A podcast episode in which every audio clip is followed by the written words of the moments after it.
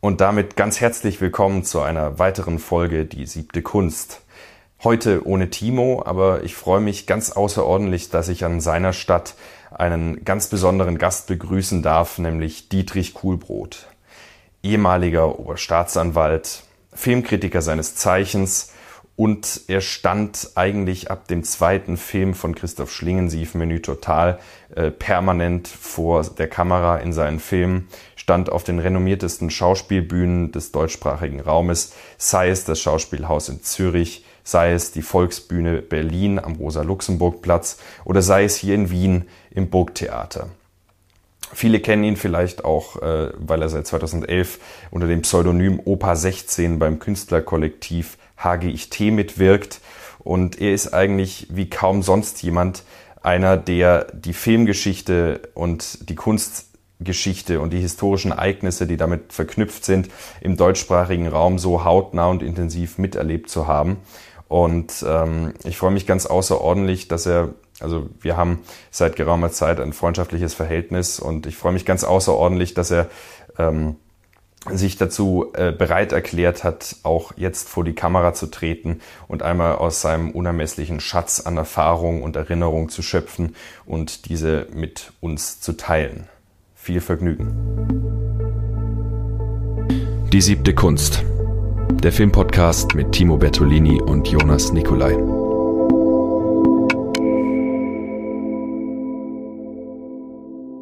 Ich danke dir ganz außerordentlich, dass du dir die Zeit nimmst, äh, hier mit uns zu sprechen. Und äh, dein ganzes Leben ist ja von einer großen Liebe zum Film eigentlich gekennzeichnet in allem, was du gemacht hast. Sei es jetzt die Theorie äh, in der Filmkritik, sei es das Gründen von in Initiativen, sei es dann die Arbeit mit Schlingensief, aber auch mit Lars von Trier und aber auch so eine gewisse Freude am, am Nonsens und am Blödsinn. Ähm, wenn wir dann an HGIT denken, wo du als Opa 16 jetzt auch seit zehn Jahren dabei bist. Ähm, das, das macht ja auch Spaß, aber was sich durchzieht, ist eigentlich der Film. Und zu Anfang würde mich mal interessieren, einfach, ähm, wenn du dich so zurückerinnerst, was war so der erste Moment, wo du gemerkt hast, Kino ist wirklich was Tolles, wo du persönlich auch gesagt hast, das ist mehr als äh, bloß einfach Unterhaltung, sondern da möchte ich eigentlich mein Leben äh, mit äh, beschäftigen. Kannst du einen Film nennen, bei dem du sagst, das hat die Liebe wirklich entflammt oder ähm, ein besonderes Erlebnis, wo du sagst, das äh, war für mich der, die Geburtsstunde meiner Kinoliebe? Also zunächst mal, dass es Film überhaupt gab. Die Filme zu sehen und vorzuführen, das war eine ganz, ganz schwierige Sache, weil es gab keinen Fach Filmwissenschaft oder Film überhaupt an der Universität in Hamburg. Das war verfemt, galt als billige Varieté-Einrichtung der Film, mit dem sich ein ernsthafter Wissenschaftler nicht beschäftigen konnten. Und äh, die Studenten, die jungen Studenten waren aber anderer Auffassung und äh, gegen die Universität, die übrigens von, von, von, von Philosophen oder so weiter gestützt wurde, das ist billiges Varieté, so hieß es immer, mhm. äh, haben wir als Stud junge Studenten dann Filmaufführungsstätten gefunden, uns Filme aus USA schon beschafft und äh, versucht, die vorzuführen was uns auch gelungen war, war, wurden sehr gut besucht. Ich war übrigens da für die Finanzen dieses Unternehmens dort zuständig und habe immer noch meinen Ausweis, dass ich äh, für einen Mitgliedsbeitrag von fünf, äh, nicht Hallo, fünf deutsche Mark, hm. äh, in diese Vorführungsstätten kommen konnten. Die, also zum Beispiel mussten wir in der Lot was zu finden, das äh, Esso-Hochhaus in Hamburg äh, finden, das uns diesen Raum zur Verfügung stellte als Konkurrenz zur Universität. Also es war eine Anti-Film-Stimmung äh, in, in Hamburgs wissenschaftlichen Kreisen und wir waren sozusagen Aufbegehrende, äh, die die Politik der Universität zunichte machte, weil die Studenten dann doch eher zu uns gingen als in den großen Hörsaal auf dem Universitätsgelände. Würdest du sagen, dass das sozusagen das hamburgerische Äquivalent zu den, äh, zu den Aufständen in Frankreich waren bei der Cinémathèque Française, wo auch die Studenten auf die Straße gegangen sind gegen Zensur? Das ist sozusagen die Hamburger Version dieser, dieser Mentalität war. Es fällt ja auch ungefähr in dieselbe Zeit. Ja, das, das, das müsste man sagen, aber so weit waren wir noch gar nicht. Wir waren, doch, wir waren, also das kam auf die Einzelnen an. Mhm. Das war keine Massenbewegung, sondern äh, nur eine Bewegung, wo man das Gefühl hatte, dass man an der Universität nicht weiterkommt, dass die noch so in den alten Systemen verhaftet ist. Und mhm. äh, infolgedessen waren dann wieder welche unterwegs und fanden äh, äh, Filme, die dann auch zum Teil unter der Hand ge gebracht wurden aus äh, aus Paris oder aus LA oder sonst aus diesen Städten und die wurden dann unter der Hand, wie gesagt, hier nach Hamburg gebracht. Und äh, da begann dann erst äh, für uns und für mich die Geburt des äh, Nachkriegsfilms. Mhm. Das ähm, ist dann auch die Zeit, in der du dann angefangen hast, Filmkritiken zu schreiben. Im Feuilleton, in der Zeit für die Frankfurter Rundschau. Ja, also schön, nach so ein paar Jahren begann das äh, tatsächlich. Es lag auch daran, dass ich äh, äh, unterwegs war. Das war damals ja gar kein Problem, die Heimatstadt zu verlassen und sein Studium nächsten Semester woanders fortzusetzen, woanders in der Welt, wo auch ja. immer. Und äh, ich war also jetzt angelangt in L nicht in LA selbst, aber zum Beispiel jetzt in Paris, mhm. in der Universität äh, Cinématographie Française, also französisches Archiv für Filme, wo wir dann auch sahen, dass die deutschen Filme ja gar nicht 45 begannen, sondern sagen wir mal 15, um es zu übertreiben. Mhm. Und die ersten Stummfilme äh, äh, dort gefilmt wurden und wie das alles zusammenkam, was philosophisch da gedacht wurde, die Verbindung dazu, die dann später ja völlig abgerissen wurde. Und äh, man erfasste jetzt auch sein eigenes Land ganz anders und in viel breiterem Rahmen, als es möglich war. Ich habe da also auch viel gelesen und viel gemacht. Der Film hatte eine breite äh, ungeheure Breite, die man nie geahnt hatte. Mhm. Und äh, ganz abgesehen davon, dass ein Vetter von mir äh, ein Kino in Potsdam, glaube ich, äh, äh, äh, betreute, mhm.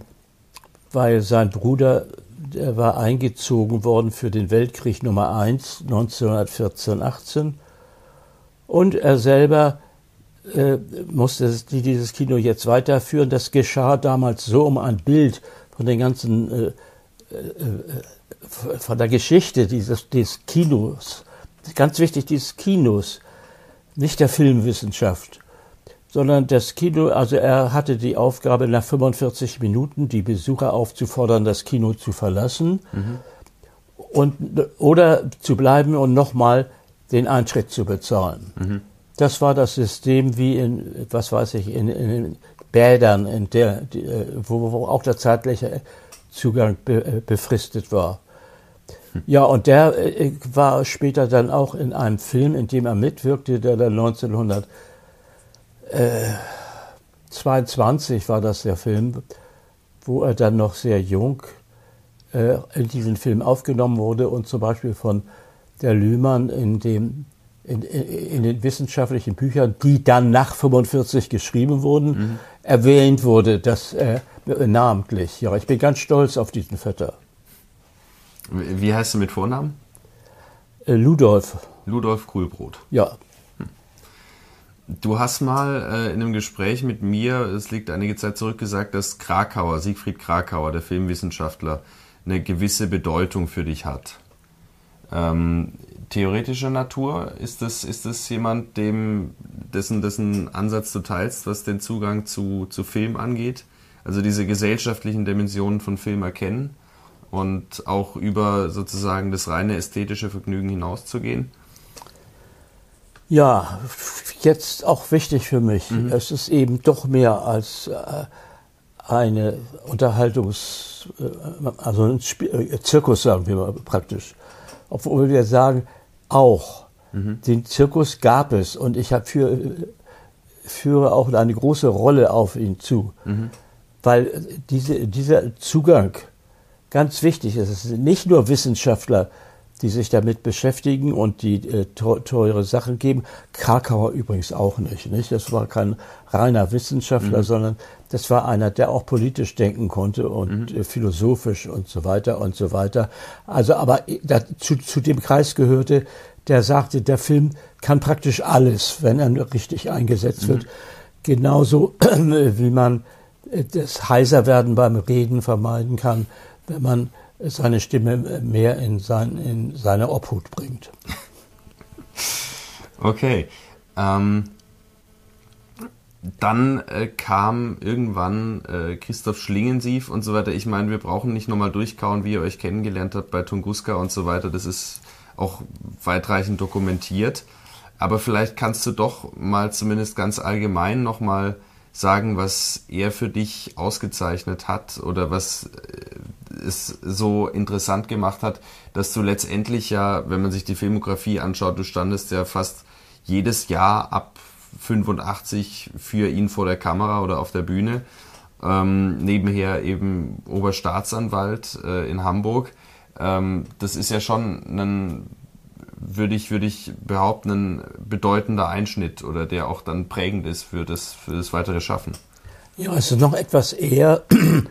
Ich hatte ja nicht nur Jura studiert, sondern schrieb auch schon, also bevor, ja, auch über Film, aber auch andere Sachen, andere Bücher und all sowas.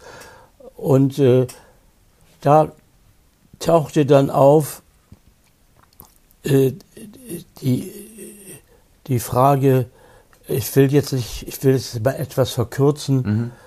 dass äh, ich äh, auch Leute erreichen will, dass ich ja auch etwas sagen will. Das ist ja dasselbe übrigens wie bei Krakauer auch. Der mhm. wollte ja auch Menschen erreichen und nicht nur äh, äh beschwatzen so von oben bis unten. Mhm. Oder heute würde man dann sagen, das ist wichtig und, äh, und so weiter und mhm. so weiter, sondern man muss sich an diesem Film erfreuen können und das tat ich auch und äh, habe auch dann mitgespielt beim Film, aber auch nicht so, jetzt will ich äh, mal was Tolles, vielleicht gibt's ja auch Geld dabei und all sowas, was man sich heute überlegen kann, sondern ich hatte so das Gefühl, äh, ich kann mich da ausdrücken, ich kann meinen Trotz gegen die Gesellschaft und die politische Geschichte ist ja auch eine Schreckensgeschichte für Deutschland gewesen nach der Adenauer Zeit und so weiter und so weiter.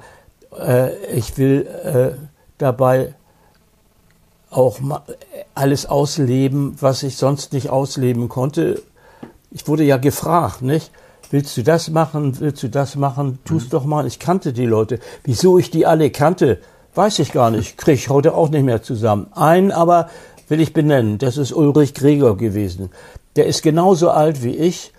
Auch zehn Jahre, äh, als Zehnjähriger äh, irgendwo hingekommen. Ich war, kam in diese Jugendherberge, leerstehende in Zittau.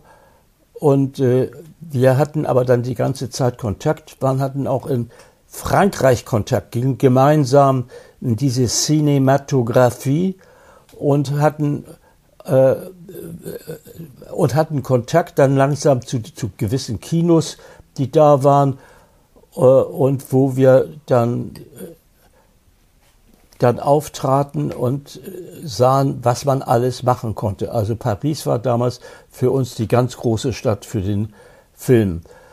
Und äh, ehe ich das nur alles wieder weiter und im Einzelnen erzähle, breche ich da also ab. Aber als Gregor und ich dann also Freunde seit, äh, seit Urzeiten, nicht? Mhm. Äh, zurück nach Hamburg auf dem Wege waren, da fand dieser Weg äh, sein Ende in den Niederlanden und wo ich direkt nach Hamburg wollte und Gregor da eine andere Tour in den niederländischen Film, der da auch im Entstehen war, war und äh, wir trennten uns also und da fragte mich Gregor, ob ich nicht eine Filmkritik schreiben würde für äh, den Freund Enno Patalas, der damals in Bielefeld, glaube ich, an der Universität war und auf dem Weg war, die Zeitschrift Filmkritik in äh, ja, schließlich München, das war noch eine Zwischenstation, einzurichten. Und dann, dacht, dann hatte ich, äh, um überhaupt vom Film etwas zu verstehen, allerdings schon vorher, mhm. Da war ich ganz erstaunt, dass ich das gemacht hatte, als ich heute mal äh, geguckt hatte, was alles bei mir war.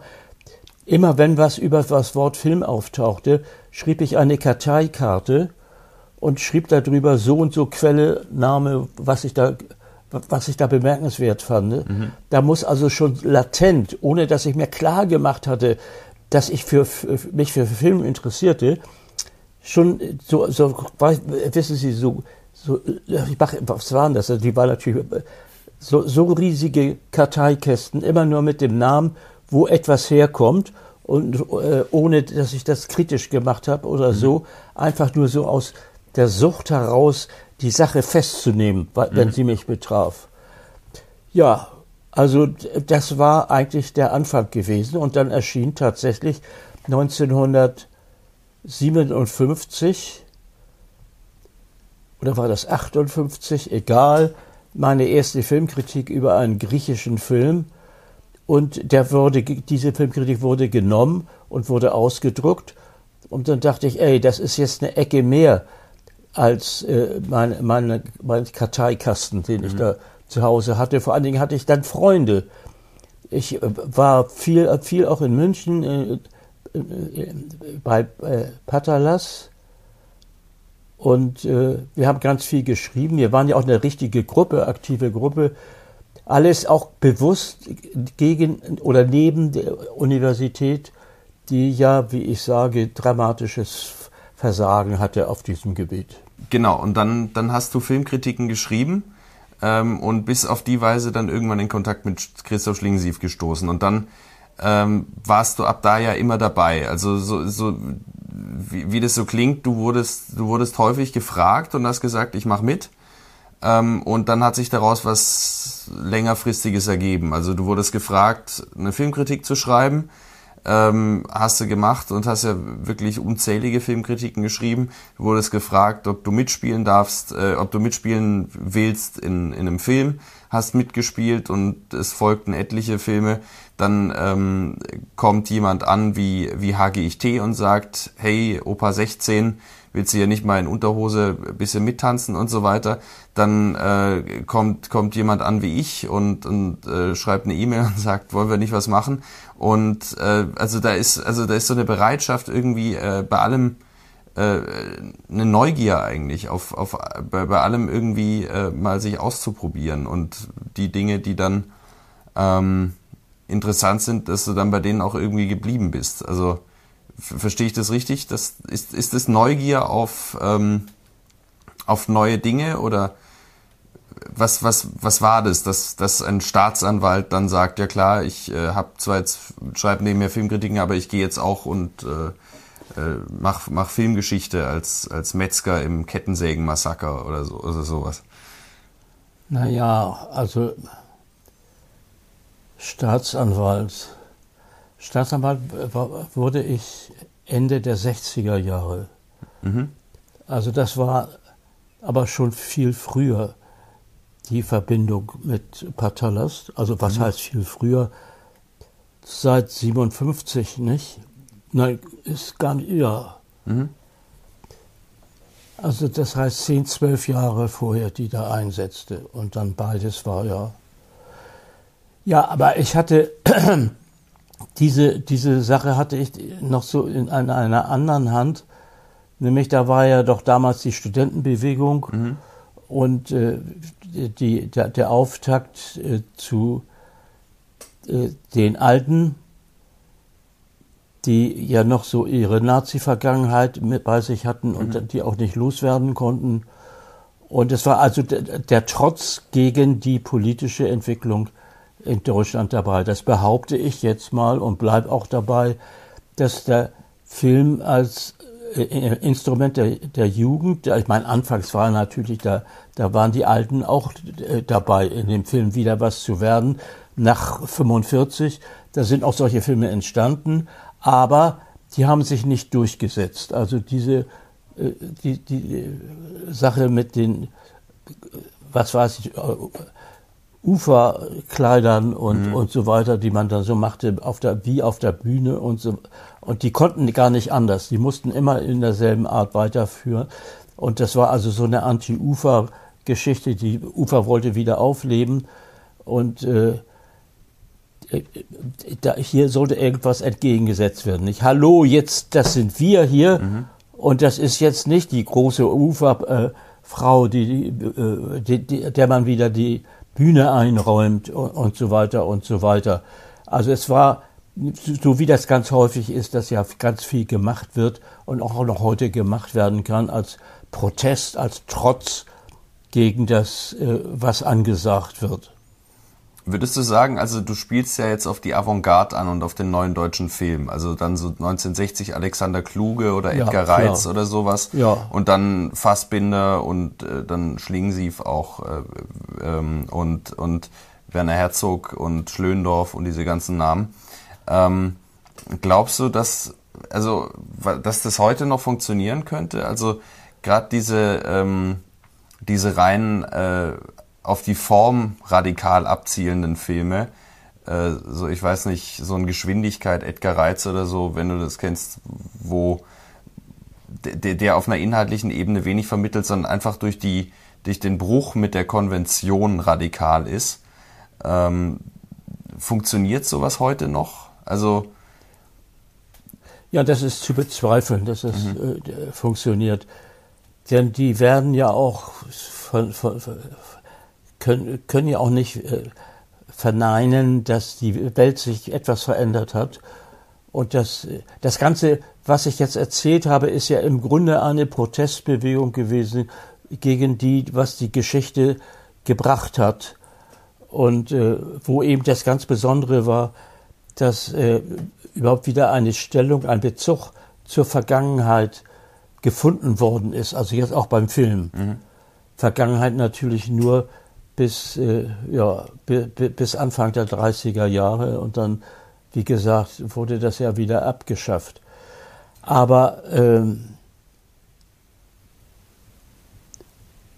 dass, der, dass, dass der Film eine große Rolle spielte, also dass man auch erfahren konnte, was in der DDR eigentlich geschah, auch bildmäßig, ob es da Parallelen gab zur Bundesrepublik, obwohl äh, diese große kalte Krieg äh, äh, dazwischen stand, nicht? Zwischen den beiden. Ich, ich unterdrücke immer äh, Bemerkungen dazu, aber das ist jetzt nicht meine Aufgabe, will ich auch nicht. Mhm. Aber so war es. Und äh, ja, und so, so ist es also auch so eine Weile geblieben, nicht? Mhm. Aber zum Beispiel dann kommt ein Schlingensief ja eigentlich nach so einer Zeit. Also äh, ich, ich glaube jetzt Tunguska oder so ist 82 oder 84 ähm, und Menü Total ist dann 86, ähm, wo ja diese, äh, gerade diese studentischen Proteste und so weiter ja eigentlich schon wieder nachgelassen haben. Also er kommt ja eigentlich ähm, danach. Ja, das war auch kein Studentenfilm, der behaupte ich mal. Mhm. Das war nur, also nur an Anführungszeichen, nicht ein Film, wo jemand wie Schlingensief ohne großen Bezug zu den Bewegungen, die damals waren, mhm. äh, diesen Film gemacht hat, um äh, zu zeigen, was alles möglich ist mit diesen Filmen. Also inklusive, dass ein Brand im Vorführraum ausbricht und in Flammen steht, äh, äh, der Vorführraum, also wie, wie das Publikum aufspringt und ver, versucht, das Kino zu verlassen. Mhm. Das, waren, das hat er ja gemacht und das ergab auch einige Aufregung in der Presse und so weiter und so weiter. Und ich fand das unge ungeheuer. Mhm. Also ich hatte damals auch, muss man sagen, dass weil immer dieser doofe Staatsanwalt dazwischen kam, ich habe das gar nicht angesteuert. Das äh, Jurastudium war immer nur ein Vorwand für mich, um äh, billig in der Kantine essen zu können und äh, solche Sachen. Nicht? Mhm.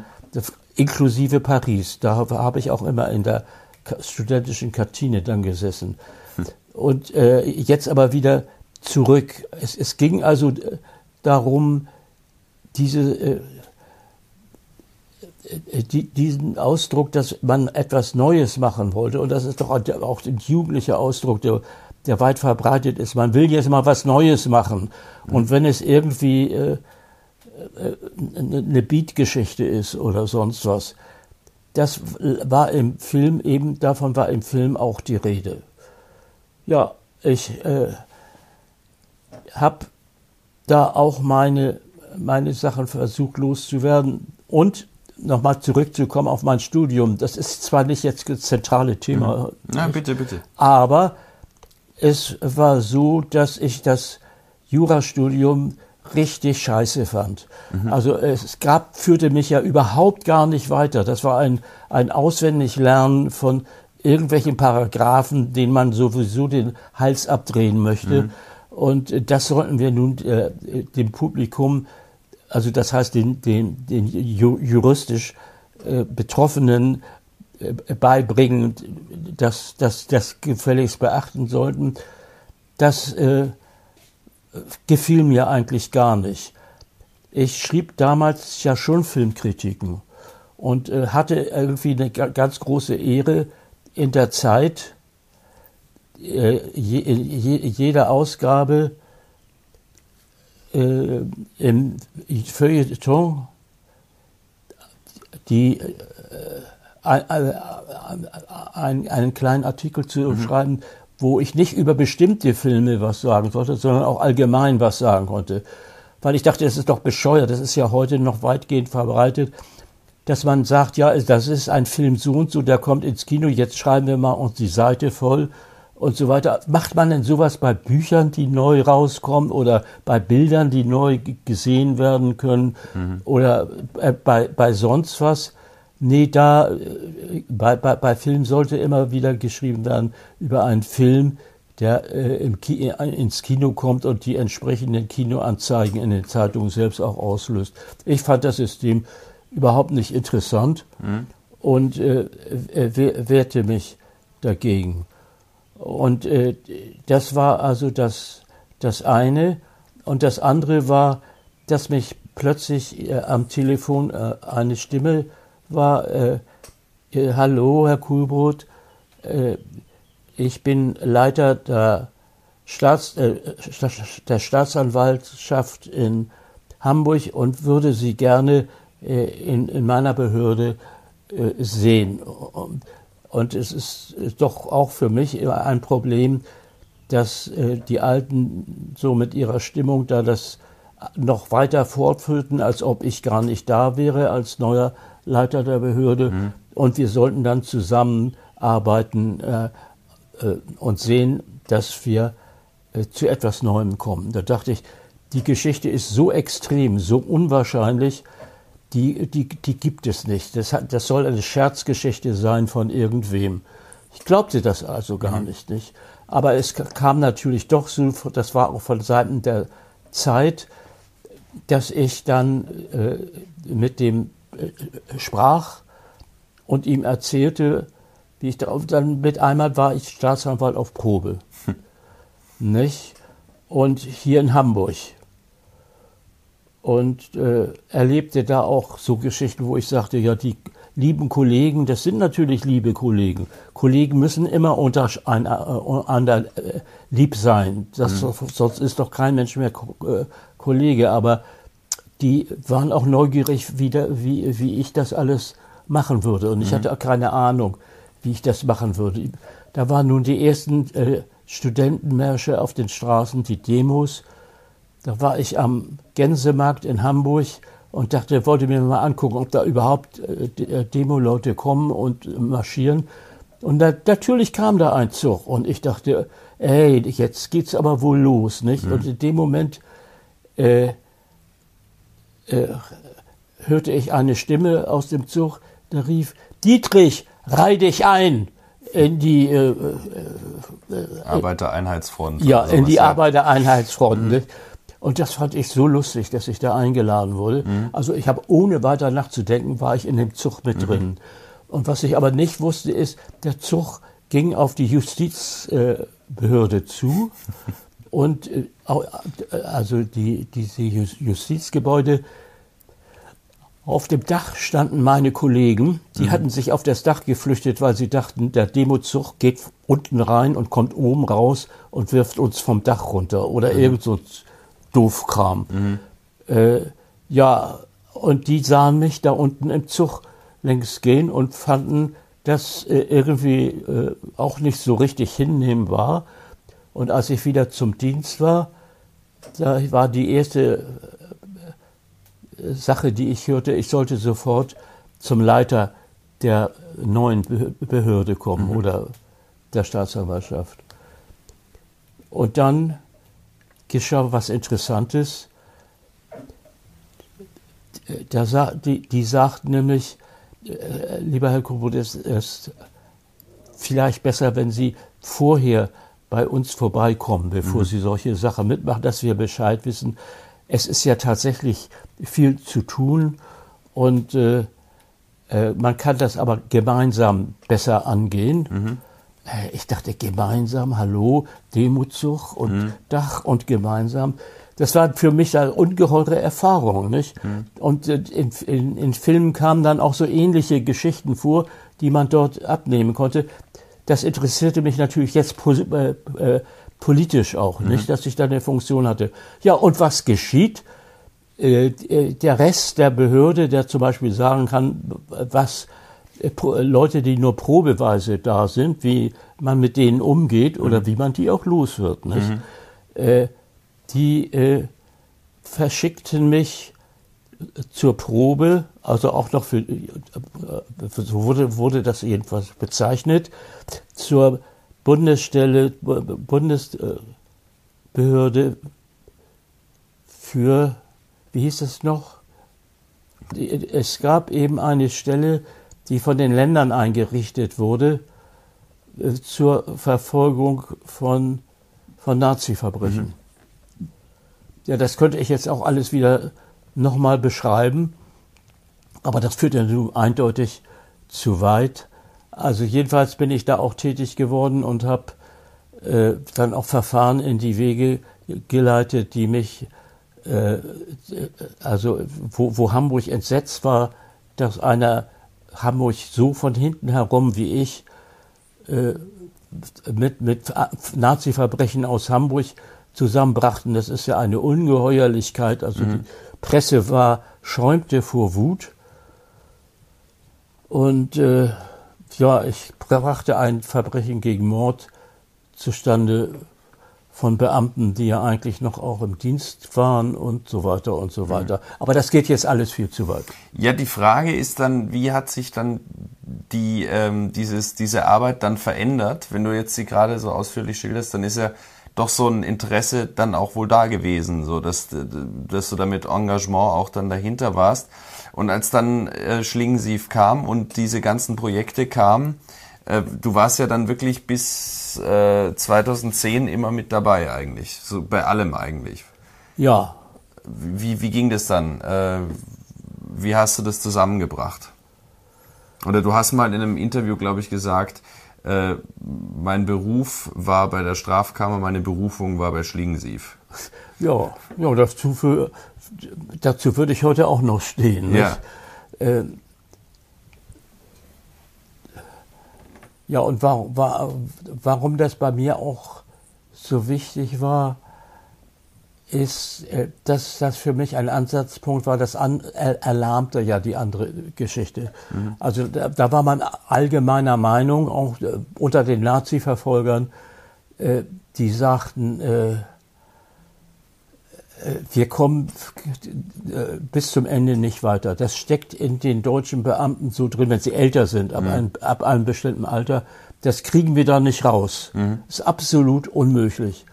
Also die Leute müssen abwarten, bis die ihres natürlichen Todes gestorben mhm. sind. So haben wir tatsächlich mehr oder minder laut verkündet. Es hat gar keinen Zweck, gegen die anzugehen. Nicht? Aber irgendwann gehen sie tot, weil sie alt genug werden. Mhm. Ja, in einem Alter, was ich ja nun nicht erreichen. Äh, äh, äh, na, jetzt komme ich auf mich wieder, das finde ich auch doof, um da kleine Witzchen einzuführen. Nein, also jetzt raus damit. Ja, ähm, die, die Frage ging so ein bisschen in Richtung, ähm, ob du, ob du noch ein bisschen sowas erzählen kannst aus dem, aus der Periode dann mit Schlingensief. Ja, ähm. also die, zu Schlingensief bin ich gekommen, weil ein Kino in Deutschland, und zwar in meiner Heimatstadt Hamburg, äh, auf die Idee gekommen war, das, das spürte das ein nachlassendes Interesse an, mhm. an, an Filmen, besonders wenn es Filme sind, die wichtig sind, um meine, meine Aversion nochmal rauszulassen, äh, dieses, äh, äh, die, die, die, machten eine Serie, äh, wie hieß, denn, hieß diese Serie denn noch?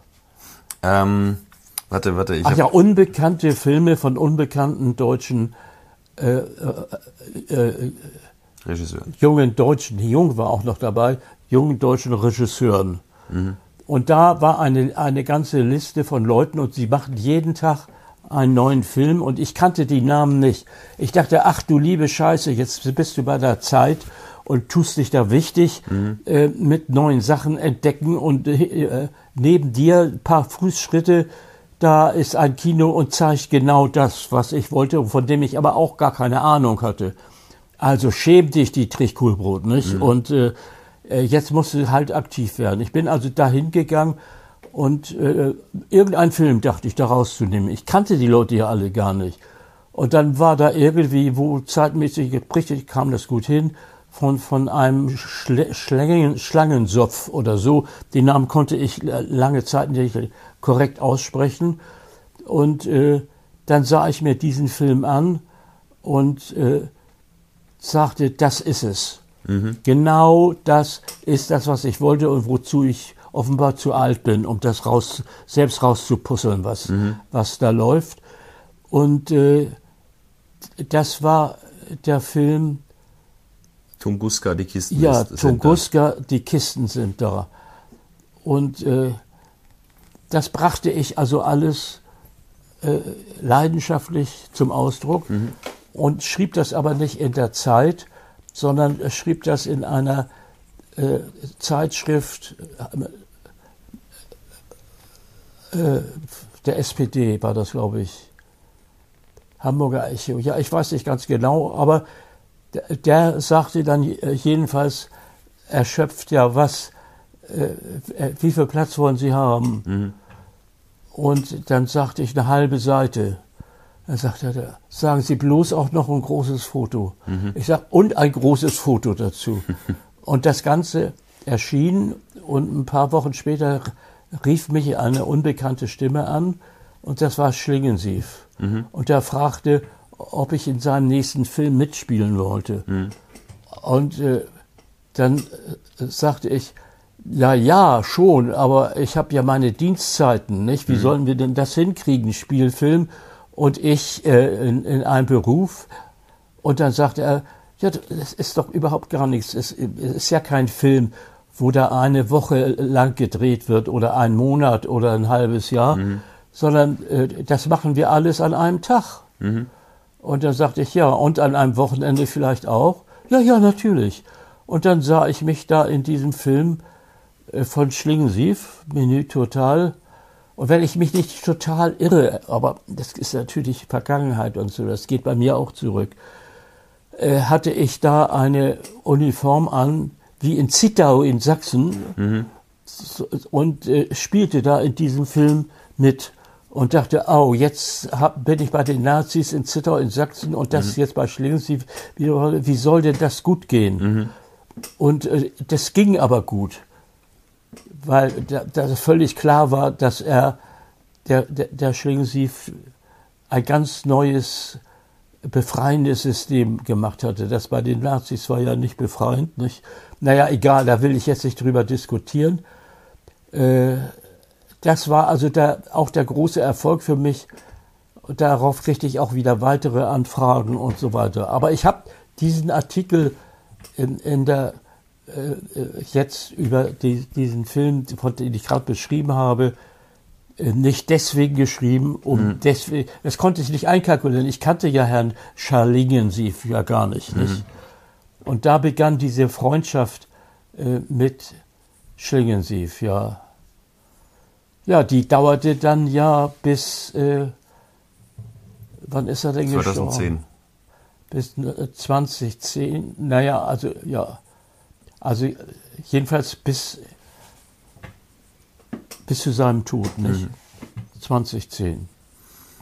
Kannst du ein bisschen beschreiben, wie die Arbeit am Set abgelaufen ist? Weil ähm, so, so, weiß ich nicht, so ein Lars von Trier ist dann vielleicht sehr einengend und andere sind dann ganz locker und bei Schlingensief, da denkt man ja auch erstmal so, äh, ja, dieser charmante Spinner, der da irgendwie Chaos macht und irgendwie obszön und natürlich auch das große Wort Provokation ist ja immer ganz, äh, ist ja immer ganz oft bemüht worden, sag ich mal.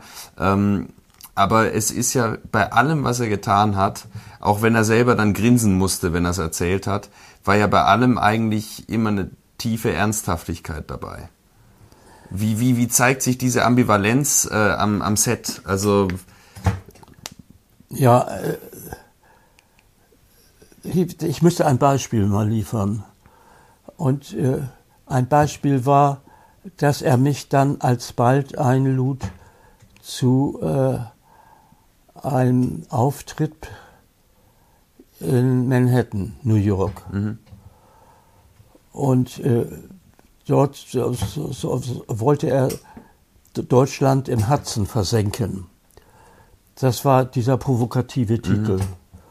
Und dieses, äh, dies, äh, äh, äh, wo da die, die, die, drei Leute zusammentrafen, mehr nicht, nämlich Schlingensief selbst und ein Herrn, war, war das nun Herr Schenk gewesen oder was, der die Kamera machte? Und ich. Ja, und dann trafen wir uns in Frankfurt auf dem Flughafen. Und Schlingensief erschien voll als Jude. Also mit dem entsprechenden Käppi und all, all sowas. Und, und im Flugzeug selbst verlangte er als erstes koscheres Essen. Und äh, dann kriegte er äh, die Mitteilung, dass sein Auftritt in New York fraglich ist, weil er äh, äh, befürchten muss, umgebracht zu werden von den Juden, die sich solche Ver Ver Spaßmachung über die Juden nicht gefallen lassen würden. Er erschien aber voll als Jude und wohl, äh, wohl versorgt mit Essen. Und dann sah ich nun, so hatte ich, wie, wie ich ihn aufgestellt hatte, wie diese lange Straße äh, Schlingensief ganz alleine in der Mitte der beiden Fahrbahnen, also eine rechts, die ihn überholte, eine links, die hörte. Und äh, ihm war verkündet worden, dass er noch auf der Stelle da auf dieser Straße erschossen wird. Nicht? Und so waren die Deutschen eingestellt. Und dann von rechts, also die Au- Autos so, von links so. Und schon der zweite, dritte Wagen, nicht? Der kurbelte seine Scheibe runter, der Fahrer, nicht? Schob seinen Oberarm raus, nicht? Und da hatte er irgendwas drin und so weiter. Da dachte ich, ja, das ist ja hochinteressant. Jetzt werde ich die Erschießung von Schlingensief erleben äh, in Manhattan, äh, in New York. Und was, was der dann machte, ist so, der kurbelt, machte da so rum und dann ma- machte er dieses Zeichen. Oder was ist das Zeichen jetzt? äh, Mittelfinger, ja. Ist das nun ein Pro, Pro oder Ja, das Kontrazeichen? ist Kontra. Kontra. Ja, dann ist es ein anderes Zeichen. Dann war es dieses Zeichen. Ah ja, Daumen hoch, okay. Ja, das meine ich jetzt. Ja, und dann war das also sehr, sehr, äh, sehr erfreulich, dieser Aufenthalt da mit dem Drei-Mann-Team. und der Versenkung Deutschlands im Hudson. Also ich will damit sagen, das klingt ja eigentlich einerseits albern oder mhm. so, aber andererseits äh, sehr nachhaltig, weil natürlich mhm. die gesamte Presse vorhanden war mhm. und das aufgenommen hatte. Darum geht es ja auch immer, dass man die Sache weitertreiben kann, nicht? Und also die, die, die US-Presse war fast vollständig da, nicht? Da kam man nicht dran vorbei. Und im Umgang mit Schauspielern, wie würdest du da sagen, war das? Weil das, war, das ist jetzt dann diese Periode, wo er auch dann in die Aktionsrichtung gegangen ist, mit Aktionskunst. Ähm, aber so bei, bei seinen, sage ich jetzt, konventionelleren Filmen, also konventionelleren Projekten im schlingensiefschen Sinne, wenn man da überhaupt konventionell verwenden kann, aber ähm, bei so einem Film wie Menü Total oder bei, bei 120 Tage von Bottrop, äh, wie, wie so mit Hinblick auf die Schauspielführung, wie ist er da vorgegangen? Wurde viel improvisiert auch oder gab es da schon dann auch Pläne, wie was auszusehen hat? Die Pläne schon, also äh, Zeug zum Anziehen und mhm. so weiter. Äh, es, die, die Aufnahmen waren wirklich manchmal an einem Tag erledigt, mhm. wo andere äh, einen Monat brauchen. Mhm. Aber er gab auch viel vor und sagte dann so ständig, mach das, mach das, mach das. Und wenn man gehorsam war, dann lief das auch alles. Mhm. Und die meisten waren Schlingensief-Fans und äh, machten das mit Freude nach oder noch mit irgendwas drauf. Mhm. Also ich hatte ja diese Uniform da an und sollte da rummarschieren. Ja, also das war dann erst so die ganz spätere Linie, als er dann seine massive Krankheit auch schon mhm. hatte. Er hatte ja Krebs, glaube ich, oder mhm. so, ähm, dass er ungeduldig wurde. Und äh, manche Leute, die hat er dann auch wieder rausgeworfen aus seinen Filmen. Mhm. Und ich weiß dann, wir kriegen gar nicht mit, warum. Warum nun äh, ist der weg? Der äh, wurde ja auch alles so gemacht. Ja, also das war, da, da wurde er ungeduldiger, mhm. sagen wir es mal so. Und das konnten auch nicht alle ab. Also ich war ja mit meiner Frau da, Brigitte Kausch, und äh, die konnte damit umgehen. Die mhm. unterbrach ihn auch gerne, was also ungeheuer war. Äh, und äh, sa sagte dann irgendwie immer so, wenn er, Schlingensief kriegt er manchmal so Anfälle, ähm, zu lange zu reden, mhm. mit freien Texten von ihm selber.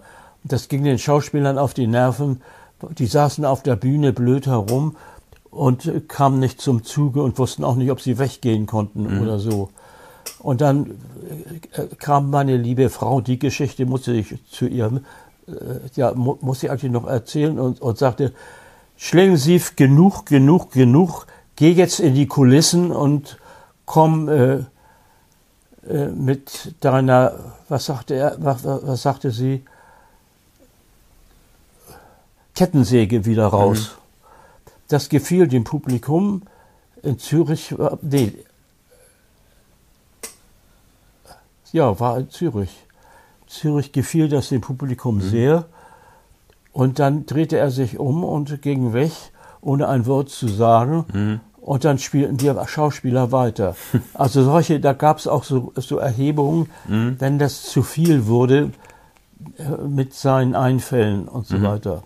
Aber es ist gemein, dass ich das erzähle, denn er litt ja auch tatsächlich durch seine Krankheit an Allergieanfällen. Mhm.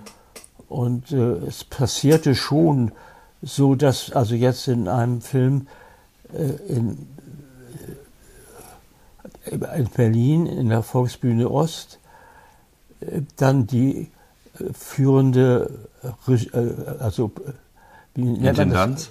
Nein, es war die, die, die Regie für die laufenden Ab, für, die, für den Ablauf, dafür Dramaturg. zu sagen, dass die dafür sorgte, ja, ja, mhm. dass die da war und die kam zu mir. Ich hatte da eine, eine Rolle im Bühnenhintergrund äh, und sagte, äh, so Dietrich, du musst jetzt aber sofort nach vorne treten und dem Publikum erklären, äh, warum, wie, wie Schlingensief äh, dem Hasen die Kunst erläutert. Mhm. Also diese berühmte Geschichte. Mhm. Und dann sagte ich, ja, wieso wandern? Nein, nein, du musst jetzt sofort raus. Hier, los, los, los. Ist, äh, er ist äh, im Krankenwagen schon in die Charité abgefahren worden mhm. und wir wollen das Stück nicht abbrechen. Und ich sage, ja, wo ist denn das eigentlich? Und dann gab sie mir einen Schubs, ohne noch was zu sagen. Und ich hatte mhm. keine Ahnung, wo denn diese blöde, blöde, das sollte im Publikum sein. Ich sagte, wie komme ich denn in das Publikum in mhm. einer laufenden Aufführung? Aber da war tatsächlich so ein Steg gebaut worden, in das Publikum rein, mhm. so ähnlich wie beim Modeschauen, wenn es das heute noch gibt, aber damals jedenfalls, wo man auf einem Steg dann in das Publikum ging und sich zeigte mhm. und so weiter, so weiter. Also gut, ich ging dahin und erklärte dem Hasen die Kunst. Mhm. Und dann musste ich mich wieder nach hinten murmeln, weil da also schon mein, mein Part begonnen hatte. Nicht? Mhm. Also so, solche Sachen gab es auch. Ich weiß auch gar nicht, ob das richtig ist, dass ich das er, äh, äh, erzähle. Wenn da jetzt Leute sind, die das auch nicht richtig finden, dass ich das erzähle, dann bitte ich diejenigen äh, um Entschuldigung. Entschuldigung! So.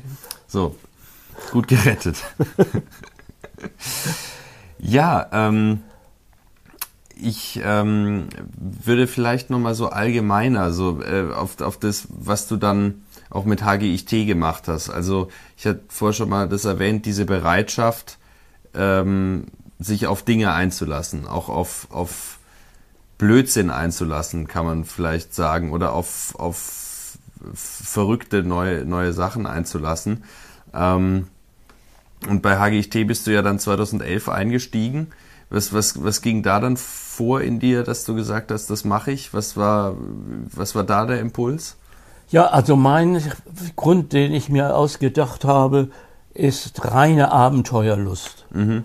Denn es war auch damals so, äh, wie es dann später auch immer war, äh, es klingelt an der Haustür, ich mache die Haustür auf, dann steht da ein Auto, äh, ein Auto, wo drei drin sind. Und äh, die sagten dann, äh, wir würden Ihnen gerne erklären, wie wir unsere, äh, unsere Gruppe jetzt eingeordnet haben und so weiter. Ja, die haben Sie doch erwähnt neulich. Mhm. Ich sage, ja, wie, was, welche Gruppe, hallo, äh, was geht hier vor? Mhm. Ja, das müssen Sie, wir laden Sie ein, in dieses Auto einzusteigen und die, auf der Fahrt dahin zum, zum Tatort, so in Anführungszeichen, mhm. ähm, wird Ihnen das erklärt. Mhm. Und äh, er sagte, ja, muss ich dann irgendwie noch anderes Zeug anziehen? Kommen Sie bitte rein in mhm. das Fahrzeug. Wir fahren jetzt los. Und da bin ich also äh, da eingestiegen und wir landeten in der Nordheide. Mhm. Also gerade über die Hamburger Grenze zu Schleswig-Holstein weg. Mhm. So, also dann dahinter Seeslen, diese ganzen Geschichten. Und äh, da hatten die ein Haus, ein, ein, Gartenhaus, das haben sie heute noch, äh, ein Gartenhaus. Und das war da verboten, da zu wohnen, wurde aber geduldet. Mhm. Und da wohnt die Gruppe heute noch. Mhm. Und äh, dann ging es los und dann sollte was gespielt werden und ich kam, ich weiß nicht warum, ich habe vielleicht auch irgendeine Masche im Kopf. Das machte mir Spaß, alles, mhm. was sie vorhatten. Das war so ein Spielen wie zwischen Kindern. Mhm. Und wo kann ich als, äh, da war ich glaube ich schon Staatsanwalt in Probe oder irgend sowas, wie sollte ich äh, als Staatsanwalt, oh, das war, hatte ich ganz schnell vergessen, dass mhm. ich Staatsanwalt war. ja, und dann äh, sagten sie, äh, was, was, was zu tun war, wie ich rumlaufen sollte und so weiter. Und die Frauen, die da alle waren, die mhm. jungen Frauen, nicht, die waren auch, auch ganz lustig, machte also alles Spaß dabei. Und dann sagten sie, wir, wir äh, oh, jetzt spielen wir mal von Baum zu Baum. Mhm. Und dann äh, sagte ich, ja, das spielen wir jetzt von Baum zu Baum. Ich fand das richtig toll blöd. Also mhm. was, blöder kann man sich das ja gar nicht ausdenken. nicht? Und äh, äh dann, äh, äh, ja, dann stand ich so hinter einem Baum und dann sagten die, äh, ja, aber mit dem ganzen Zeug an ist ja auch langweilig, schmeiße mhm. das doch mal weg. Und dann spielte ich dann, glaube ich, nackt hinter einem Baum diese ganze Geschichte und die andere auch. Und das war eine Sache, die dann gut ankam in der Öffentlichkeit, glaube mhm. ich. ja. Und also ohne viel nachzudenken und ohne zu sagen, oh, oh, in meiner Behörde, was, was mögen die sagen oder sowas, nicht? Mhm. Das haben viele so drauf, also, also auch so berufsmäßig, nicht? Für meine Karriere jetzt und so weiter, undenkbar. Mhm. Und für mich war das auch immer so eine Protestgeschichte gegen solche äh, auch innerlichen Sachen, sich zusammenzunehmen und äh, sich nicht gehörig zu verhalten. Das, naja, also äh, war jedenfalls so. Und dann kam ich wieder zurück und wunderte mich, dass ich dann in der S-Bahn oder U-Bahn von Unbekannten angesprochen wurde. Mhm. Und dann die sagten die immer nur, äh, gehe ich Tee? Nicht? Und dann sagte ich, ja. Und dann rannten die weg. Ich dachte, was rennen die denn jetzt weg? Äh, andere äh, Teil von, von dem Wagen, in dem mhm. das war, nicht. Und äh, riefen dann ganz laut, er ist es. und ich fühlte mich mit einmal also als Person der Öffentlichkeit. Mhm. Aber das war nicht deswegen gewesen, weil das ja eigentlich alles eine Gefahr war. Ein, ein, dass ich eine Gefahr, Gefahr war, dass ich da in der Behörde, ja, und da entwickelte ich ja die, das war auch so ein Thema gewesen für das, was ich schrieb. Äh, Kunst, nicht? Kunst ist frei und äh, wird von Gesetzen nicht, äh, darf von Gesetzen nicht eingeschränkt werden. Und dann bekam ich schon also Anzeigen und so weiter und so weiter. Und er sagte ich, Kunst ist frei, darf von Gesetzen nicht eingeendet werden. Mhm. Immer diesen selben Satz. Und äh, würdigerweise in Hamburg wurde das toleriert. Ich weiß immer noch nicht genau warum. Ich mhm. muss da Freunde gehabt haben. Hm. Denn ich kann mir vorstellen, in anderen Ländern sieht man das anders.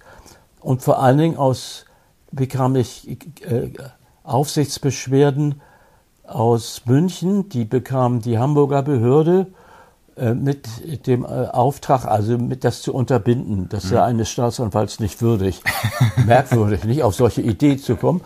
Und äh, dann äh, sollte ich dazu Stellung nehmen. Ich kriege das dann immer als P P Kopie. Nicht? Mhm. Dann schrieb ich rein, was ich gemacht habe, ist Kunst und darf durch Gesetze nicht eingeschränkt werden. Mhm. Daraufhin schrieben die zurück nach München, mit nur ein Satz, nämlich es ist nichts zu veranlassen. Mhm. Das war die ganze Antwort von Hamburg auf einen langen Beschwerdebrief aus München, nicht?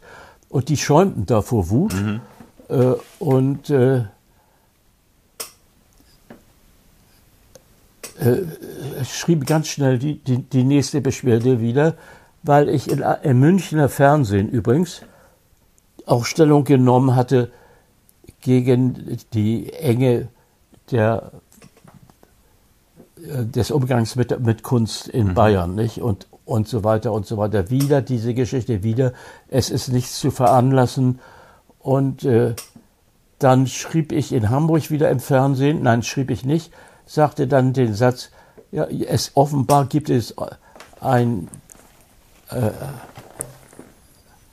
ein unterschiedliches Höheverhältnis zwischen äh, Hamburg und München. In Hamburg lebt die Kunst in voller Höhe. In München äh, äh wird die Kunst in, in, in den Mist geworfen oder mhm. so. Und da ein riesen Aufschrei wieder. Mhm. Und mir machte das Hölle Spaß. Mhm. Aber ich glaube immer, ich muss Freunde gehabt haben, denn ich kann mir mhm. vorstellen, so in anderen Ländern hätte man gesagt, Herr Kuhlbrütz, Sie gehen uns auf die Nerven oder mhm. irgendwas. Das hatte ich nie bekommen in Hamburg. Mhm. Hätte es für dich Grenzen gegeben, wo du gesagt hättest, da mache ich nicht mit? Im Rahmen jetzt von so einem Projekt, sei es Schlingensief, sei es HGIT? Ja, also der Witz ist ja, dass das vorher gar nicht so klar war, mhm. was, was, was gemacht wird. Deswegen kann ich also sagen, er will das und das so und so machen. Das ist auch nie der Fall gewesen. Es ist alles ganz viel äh, Sachen sind an Ort und Stelle erschienen. Mhm. Und äh, ja, und, aber die Frage kann ich natürlich dann auch mal so durchdenken, wenn nicht genau das gemacht wird, das ich erwarte, was, was gemacht wird, wo ich sage, nö, also soweit, also das, das mache ich nicht. Tja. Oh Gott, was wir auch alles so gemacht haben, fällt mir dabei ein. Wir waren ja auch in, in Österreich, die Geschichte, mit dem Präsidenten, der vor der Oper. Die Ausländer raus Aktion. Ja, die Ausländer raus und auch mhm. ein entsprechendes Kleinbuch mhm. rausgab. Äh, und da rief mich Schlingensief an, um das so, nur so zu erzählen. Mhm.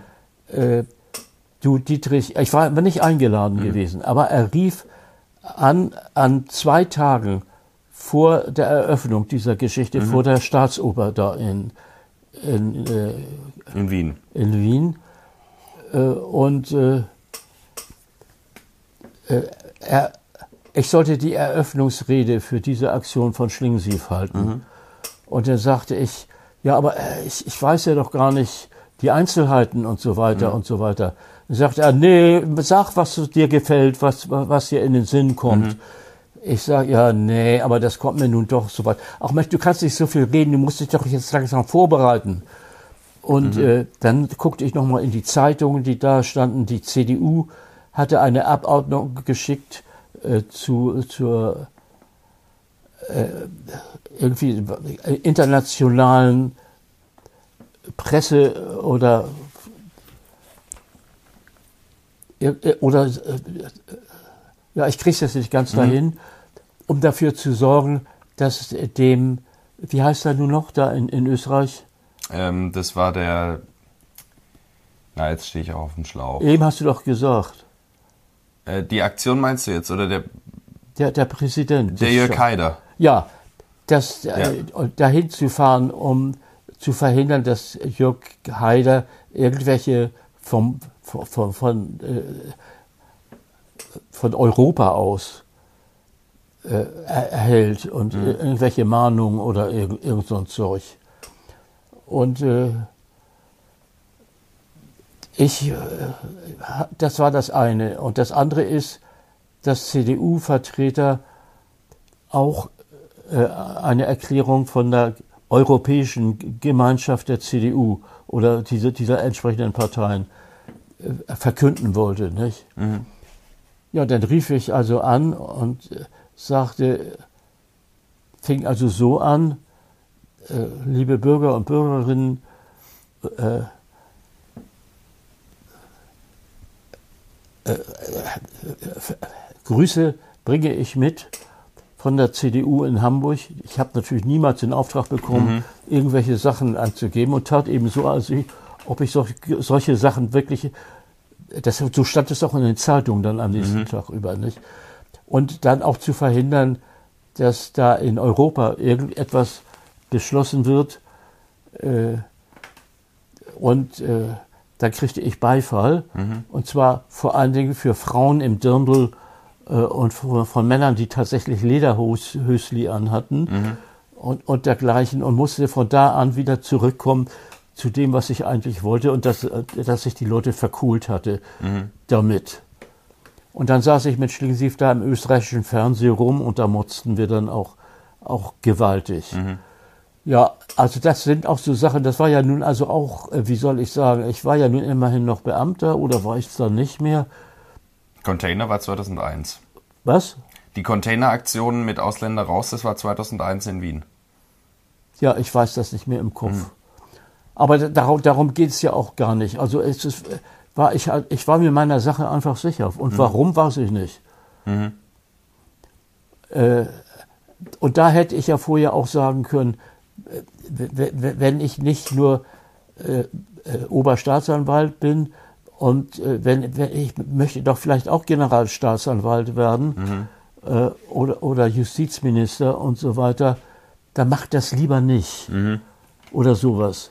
Nee, überhaupt nicht. Das hat mich angespornt, es jetzt gerade zu machen. Mhm. Und ich habe mich immer selbst als Abenteurer bezeichnet. Also als einer, der, der, der, der, einfach da ins, in die Gefahr reingeht. Mhm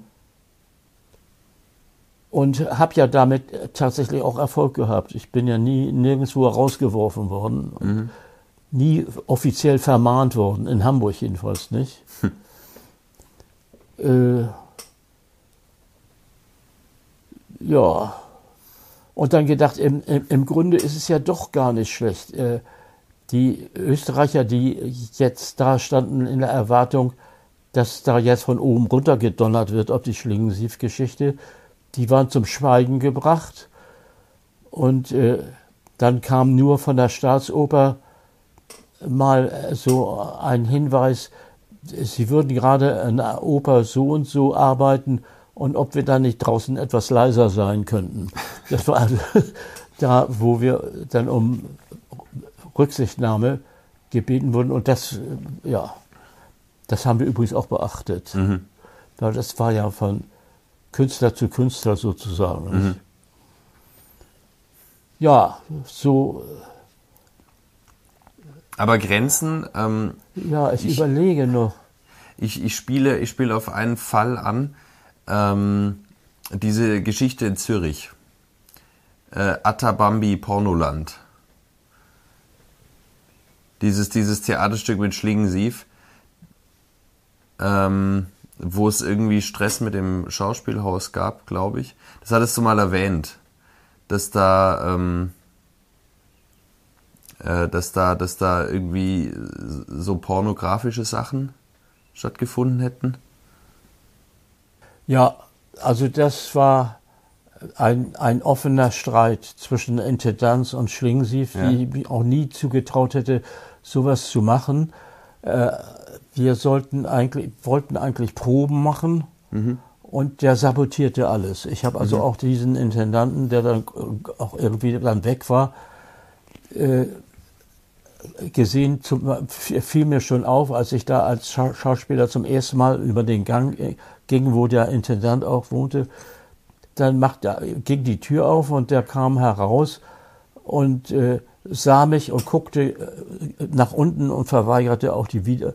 Ich mhm. sagte, ja, guten Tag, Herr Intendant, keine Antwort. Mhm. Das heißt, er war schon vorher völlig anti-Schlingensief. Mhm. Und äh, dann auch bei den Proben wurden wir daran gehindert, das zu machen. Und dann sagte Schlingensief, ja, dann proben wir eben nicht in der, in, in, in der Bühne, die dann in Frage kommt, sondern wir machen, da, da gab es ein extra äh, Haus, wo geprobt werden konnte und haben dann da geprobt und äh, da, dann woanders auch noch äh, und so weiter. Und dann äh, kam auch die Presse, äh, ja,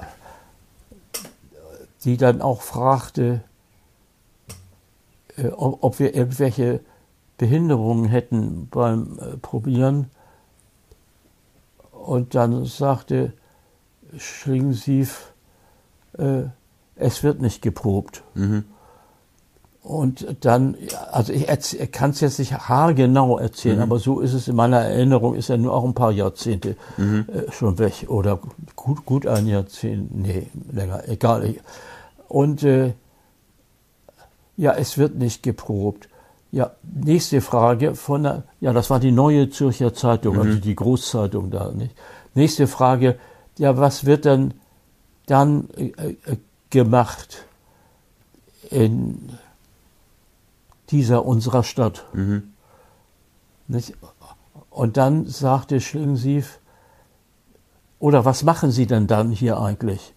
Ja, und dann sagte Schlingensief, ja, wir machen einen Pornofilm. Mhm. Daher kommt das Wort. Das hat Schlingensief selbst in die Welt gesetzt. Mhm. Also, ja, da muss man schon mal aufpassen. Mhm. Und äh, dann hat er tatsächlich einen Pornofilm gedreht. Mhm. Und nun war das Ganze im Januar. Es hatte gerade geschneit. Und dann fuhren wir da noch den Berg hoch, wo der meiste Schnee war, und äh, machten Pornoszenen. Und da hatte er auch öffentliche Anzeigen gemacht. Äh, alle, die gerne mitmachen wollen bei einem Pornofilm, können sich bei ihm melden. Also mhm. um das Ganze noch weiter hochzutreiben. Also ein richtiger Vollzorn mhm. äh, und sich angelegt sozusagen mit allem. Mhm. Aber wir saßen in einem Auto da oben, ich auch, und äh, dann die, die dran waren, die zogen sich dann nackt aus und machten im Schnee ihre Sachen, also mhm. tatsächlich. Und äh, ja, und dann musste die ganze Gruppe durch diesen Schnee stapfen von einer Seite zur anderen Seite. Mhm. Und alle, alle Schauspieler oder so machten da mit, diese, diese Geschichte. Mhm. Ja, so, so, so kam das Wort zustande. Aber gut, dass du das gefragt hast, weil ich jetzt bestreiten kann, dass die Pornosache äh, jetzt mit dem Theater zu tun hatte. Also das war nur indirekt, mhm. Dass er sich mit der neuen äh, äh, solcher Zeitung angelegt mhm. hatte. Nee, weil das ist ja bis heute nicht zugänglich, dieser, dieser Film. Der ist ja immer noch unter Verschluss. Ja, weil, weil, weil Leute dann da, das, die Rechte erworben haben, mhm. dass sie nicht gezeigt werden dürfen. Und dann waren dann viele doch gleichzeitig. Aber ich kann Einzelheiten, also ich war damit nicht beschäftigt, mhm. worum es nun genau ging und so weiter und so weiter. Also ja, aber es waren eben halt alle dabei, auch ganz berühmte Schauspieler. Mhm. Naja, die fanden das dann doch schon so etwas bedenklich, mhm. in einem Pornofilm aufzutreten. Gut, ähm, ähm, was, was, äh, jetzt habe ich auch ein bisschen den Faden verloren. äh, die Pornogeschichte hat mich ähm, ins Träumen gebracht. Ja. Da, da, da siehst du keine Wahrscheinlichkeit. Und du hast auch keinen Zugang und könntest es. Äh, nee. Ja, da, nein, aber wie ist das geregelt worden, um das, das noch kurz abzuschließen? Also da war dann so, es, es wurde verboten, das zu zeigen, aber man hatte Zugriff dazu oder wie, wie lief das dann ab? Ja, man hatte, wer ist Mann, nicht? Das die Beteiligten. Nee, also das, davon weiß ich nichts. Mhm. Die berühmten äh, Schauspieler, die alle da waren, die hatten alle äh, aus Spaß mitgemacht. Wir mhm. hatten das alles als einen Spaß angesehen. Mhm. Außerdem war das ja eine feste Handlung. Das heißt, wir hatten einen äh, Altzug, so äh, Museumszug, mhm. Eisenbahn, gemietet. Und dann saßen alle in diesem Eisenbahnzug äh, auf diese verschiedenen Abteilungen verteilt und äh, Paare und so weiter und so weiter und die taten dann so, als ob sie da äh, eine Pornosache machen. Mhm. Also viele waren auch gar nicht äh, gekleidet entsprechend und so weiter und so weiter. Und äh, äh ja, ja, da saß ich also auch mit anderen, anderen unter anderem auch mit meiner lieben Frau und äh, aber es war dann nicht so, dass hinterher also irgendwie eine Wutgeschichte war der Beteiligten. Denn es war auch immer alles mitgemacht. Es spielte mhm. also äh, in einem Luftschutzkeller anfangs und dann in, in diesem Eisenbahnzug. Und es waren alle gekommen. Mhm. Im doppelten Sinne.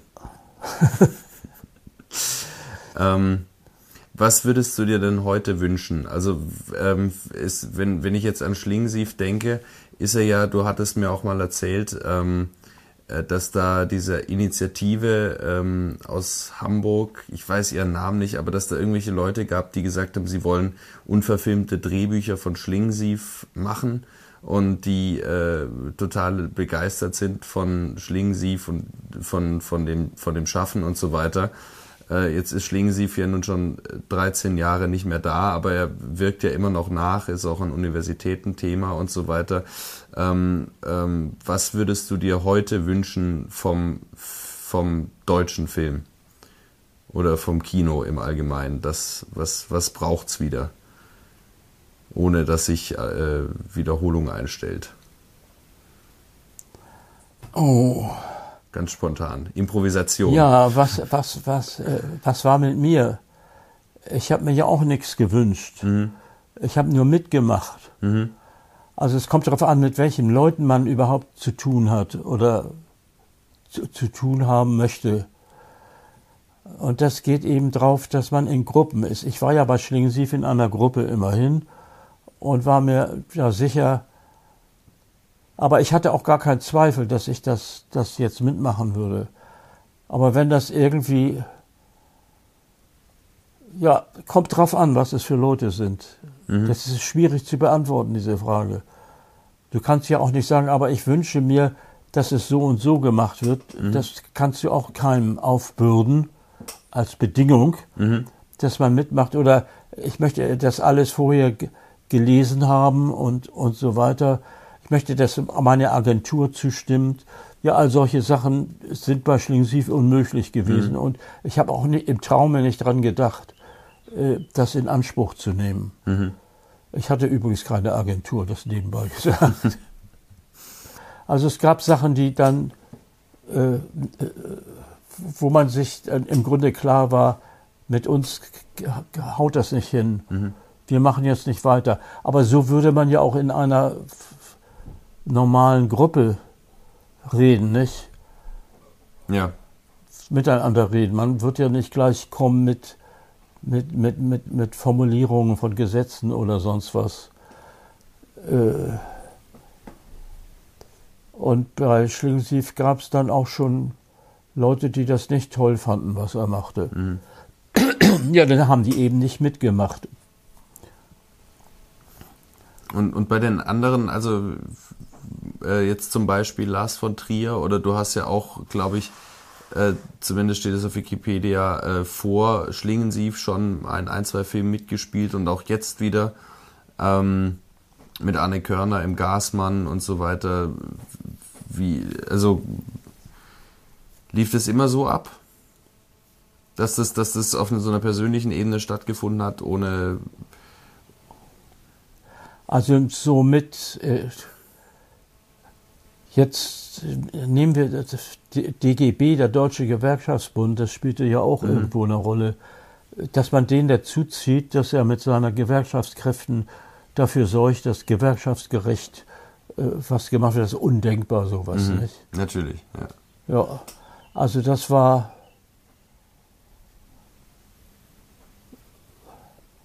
ja, ich war ja bei also ich überlege jetzt gerade, ich, mhm, ich ja, habe ja. nichts parat, mir fällt also auch nichts sofort ein. Daraus schließe ich jetzt, dass da nichts oben auf dem Deckel liegt. Mhm. Das müsste mir jetzt einfallen. Äh. Aber nee, also es, wenn nichts da ist, dann nicht. Ich habe nur, ich habe gerade nur laut drüber nachgedacht, aber dann äh, ist es vielleicht auch einfach. Ja, es gab, es gab natürlich Sachen, wo ich dann nur so hintenrum gehört mhm. hatte dass es da Ärger gab und, und, und so weiter. Mhm. Aber dann haben wir das nicht, nicht zusammengetan, um zu sehen, ob wir uns für die einen oder die anderen entscheiden in der, oder, oder dass wir das gut fanden oder nicht gut fanden. Äh. Ähm, vielleicht noch eine abschließende Sache. Ähm, und zwar, wir hatten gerade darüber gesprochen, dass ähm, äh, es zwar Proteste gab äh, von Seiten der Justiz äh, aus, aus Bayern zumindest, aber dass da eigentlich das dann doch ganz gut ging und dass es toleriert wurde im Sinne von der Kunstfreiheit, dass du einerseits diese Geschichten machen konntest und auf der anderen Seite weiterhin als Staatsanwalt tätig warst. Ähm, nun war ja Schlingensief bis zu, bis zu dann Bayreuth oder solchen Dingen ja schon auch dieses Enfant terrible, der pubertäre Provokateur und was weiß ich, was ja. ihm da alles nachgesagt wurde. Äh, und parallel warst du ja dann doch auch sehr aktiv im, äh, also auf Festivals eben, äh, über, vielleicht auch über den einen Kollegen, der dann später bei der Berlinale für den Dokumentarfilm tätig war oder so, aber ja auch in Wien, in Graz, ähm, und bei diesen ganzen Festivals und hast da ja auch, ich habe äh, zum Beispiel jetzt äh, vorgestern gesehen ein Interview, wo du Werner Schröter interviewst. Also du warst ja auch in diesem äh, diskursiven Kontext durchaus präsent. Ja, ja, ja. Äh, also Werner Schröter war ja auch ein Freund mhm. und äh, habe da gerade wieder auch wieder so auf anderen Festivals und Gelegenheiten findet man dann auch wieder Leute, mit denen man irgendwie vor, vor, vor Jahren zusammen war, das kennst du ja auch wahrscheinlich mhm. alles. Und ja, aber äh, ja, ich meine, das hatte ich schon gesagt. Also ich kann eigentlich nur allen dankbar sein, die äh, mich da nicht ins Feuer geworfen haben. Das, ich meine, die hätten genug zitieren können und, und so weiter oder dann andere den Kultusminister in Schwierigkeiten bringen können, dass er das nicht verhindern kann. Mhm. äh, und dergleichen. Das ist aber nicht so gewesen. Es ist nicht erfolgt. Und ich habe ja auch äh, versucht, äh, so halt normal zu schreiben, mhm. also nicht beleidigend zu schreiben oder so etwas. Und äh, ja, also natürlich gibt es auch Sachen bei Schlingensief, die ich, da habe ich gar nicht mitgewirkt. Das ist also gemein, was zu sagen, aber als ich das gesehen habe, was er für, das lief im Fernsehen, glaube ich, neulich, da an, an Fernsehsachen gemacht hat, an mhm. diesen mittleren Sendern. Mhm. Ich weiß jetzt gar nicht, welcher das war. Das, das, lief jedenfalls vor kurzem und da war er einfach linkisch. Also man merkte, er, er konnte mit dieser Prominenz gar nicht umgehen, mhm. gar nicht gleichwertig umgehen. Und es tat eigentlich einem leid. Er hätte das abbrechen sollen, mhm. da mit diesem Sender zu arbeiten. Und, äh, aber so, ich wollte damit nur sagen, da, da, da habe ich dann auch meine kritische Einstellung. Mhm. Äh, wenn man selber vor lauter Angst, äh, dass das gelingt, also ja, schön. Also das waren auch seine Schwächen, aber das darf ja wohl jedem Regisseur oder so Filmemacher oder so auch so passieren mal, mhm. dass das Ganze nicht hinhaut einfach. Und das war ja außerdem dann auch kurz vor seinem Tod in, in Berlin, nicht? Mhm. Ja, das, also ich meine, es ist für mich eine ungeheure Geschichte gewesen, da mit ihm zusammen zu sein. Er war auch häufig da in unserem Haus in Blankenese und äh, mit, mit meiner Frau zusammen, also mit äh, der Brigitte Kausch. Und manchmal war er wirklich wie so, jetzt komme ich altersmäßig nicht, äh, neben so einem Alten wirkte er fast so wie ein, ein Junge, nicht? Mhm. Aber das war ja gerade seine Präferenz, das gefiel mir ja auch sehr gut. Ja, so war's. Hast du noch einen letzten Satz, ein abschließendes Wort? Jetzt wirst du sozusagen auf die Bühne rausgestoßen von der Inspizientin, weil Schlingensief nicht da ist und muss den Schluss improvisieren. ja, nein, also Schlingensief war ein ganz großes Ereignis für mich, holte mich auch raus äh, aus den Bedenken, die ich natürlich anfangs hatte, äh, dass ich da überhaupt wertvoll bin in, in, in, in solchen Gewaltgeschichten da mit aufzutreten und mit mhm. gleich und vor allen Dingen von, von, von allen äh, gebilligt und gewürdigt zu werden, allen Mitwirkenden. Niemals hat einer gesagt, ja, aber dieser Kuhbrut, das muss ja wohl wirklich nicht sein oder mhm. solche Sachen. Kann ja alles vorkommen, dass man also auch seine, seine Feinde hat, dass Kollegen da sind, wo man gar nicht weiß, was haben sie denn nun eigentlich gegen mich. Und äh, dann, wo, wo ich dann das Gefühl habe, auch äh, Schlingensief kann sich auch übernehmen mit, mit so Sachen da, mit seiner Deutsch-Südwest-Afrika-Geschichten. Äh, mhm. Oder da die, das, das deutsche Fernsehen in diesen mittleren Sendern, mhm. äh, wo er dann sich ständig den Schweiß vor der Stirn abwusch. Ach, du meinst diese, äh, diese Talkshow, die er da ja, gemacht hat, ja, ja. Wo, wo sie in der Drehscheibe sitzt und sich das im Kreis dreht und so weiter. Ja. Ah ja. Nicht, da fand ich, das ist too much, nicht? Ja. Und andererseits hat er dann immer Leute engagiert, die mir leid taten, weil äh, die geladen waren ihres Namens wegen, mhm. aber de, bei denen er kein Wort gefragt hatte, die überhaupt nicht zum Zuge gekommen waren. Das fand ich irgendwie, irgendwie etwas peinlich. Nicht? Mhm. Aber da, das heißt, ich habe dann auch so meine, meine Grenzen gehabt, aber das erinnert, das, das macht nichts aus, dass er das größte Ereignis war eigentlich mhm. im Theaterwesen, was ich er, erlebt hatte.